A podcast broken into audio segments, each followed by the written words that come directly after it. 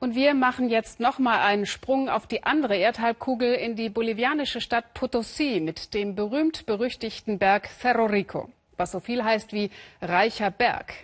Den Namen haben ihm die spanischen Kolonialherren gegeben, weil er sie reich gemacht hat durch das viele Silber, das er in sich trug und das sie von ihren bolivianischen Knechten haben herausgraben lassen unter unmenschlichen Bedingungen. An denen hat sich in Potosí für die Minenarbeiter gar nicht so viel geändert. Aber Bolivien will mit seinen Rohstoffen in Zukunft ganz anders Geschichte schreiben. Matthias Ebert. Eine Tüte Coca-Blätter, dazu Zigaretten.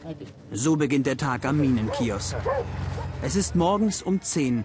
Die Kumpel vom Cerro Rico bringen sich auf Betriebstemperatur.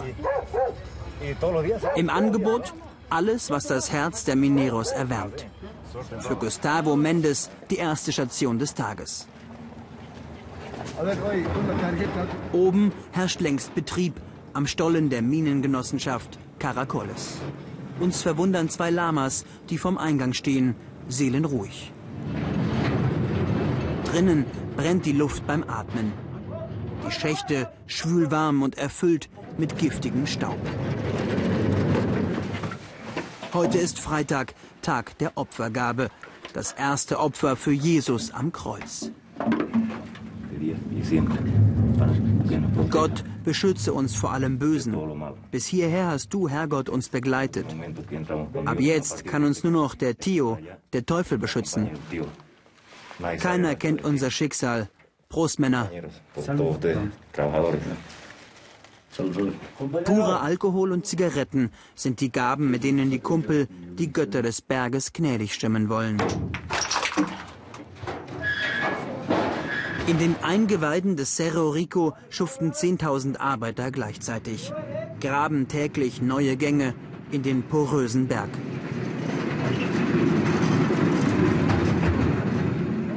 Jeder hier ist Mitglied einer Genossenschaft, der größte Teil der Einnahmen geht in die eigene Tasche.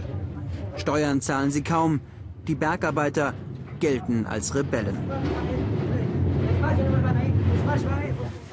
Am Ende entscheidet einer über Wohl oder Wehe tief drinnen im Stollen.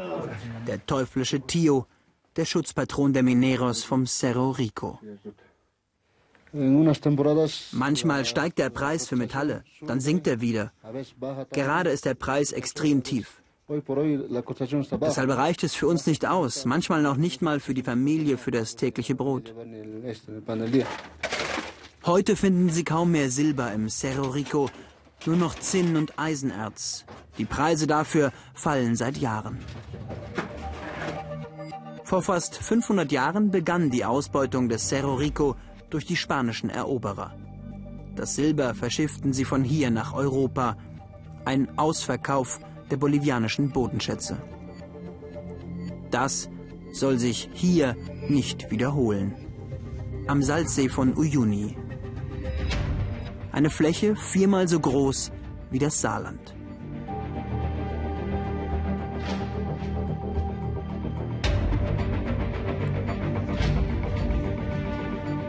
Die Flüssigkeit unter der Salzkruste enthält den Stoff für die Produktion von leichten Batterien.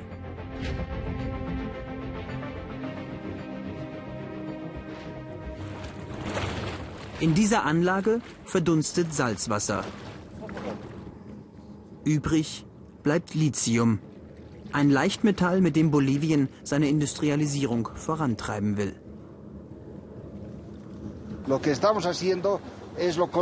Wir halten unseren Plan für richtig. Wir verarbeiten unsere bolivianischen Bodenschätze selbst, zum Wohl von uns Bolivianern. Wir wollen Techniken entwickeln, um Kalium und vor allem Lithium effektiver abbauen zu können. Wir haben ja hier die größten Lithiumreserven der Erde. Aber im Unterschied zum Cerro Rico früher wollen wir die jetzt nutzen für die Verbesserung der Lebensbedingungen des bolivianischen Volkes.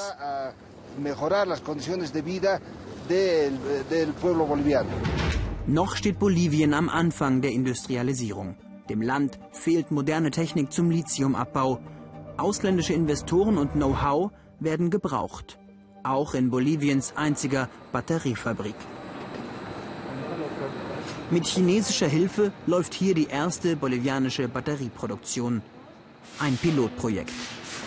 Das Lithiumgemisch wird auf eine Kupferfolie gegossen, erhitzt und am Ende aufgewickelt. Die Grundlage für Batterien. Wenn wir die Batterieentwicklung auch zukünftig vor allem alleine vorantreiben, brauchen wir noch 30 Jahre für die Industrialisierung. Wir wollen deshalb eine faire Industriekooperation mit Europa oder China, damit dieser Prozess schneller geht und sich unser Land entwickelt. Boliviens Zukunft könnte in der Elektromobilität liegen. Während der Cerro Rico wie ein Mahnmal der Vergangenheit wirkt. Heute feiert die Genossenschaft Caracoles ihren 34. Geburtstag. Dafür werden die beiden Lamas geopfert. Ihr Blut soll den Kumpel Glück bringen. Der Eingang ihres Stollens zeigt, sie bitten häufig um Glück. Bevor die Organe der Lamas irgendwann am Abend vergraben werden, segnen die Mineros sie mit Bier. Ein jahrhundertealter Opferritus für Pachamama, Mutter Natur. Lama-Blut anstelle des Blutes der Mineros. Wir werden in Zukunft noch größer werden. Unsere Träume werden eines Tages wahr.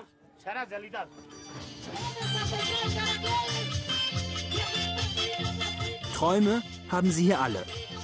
Aber die Mineros wissen auch, es kann jeden Tag passieren, dass sie der alte Stollen nicht mehr ausspuckt.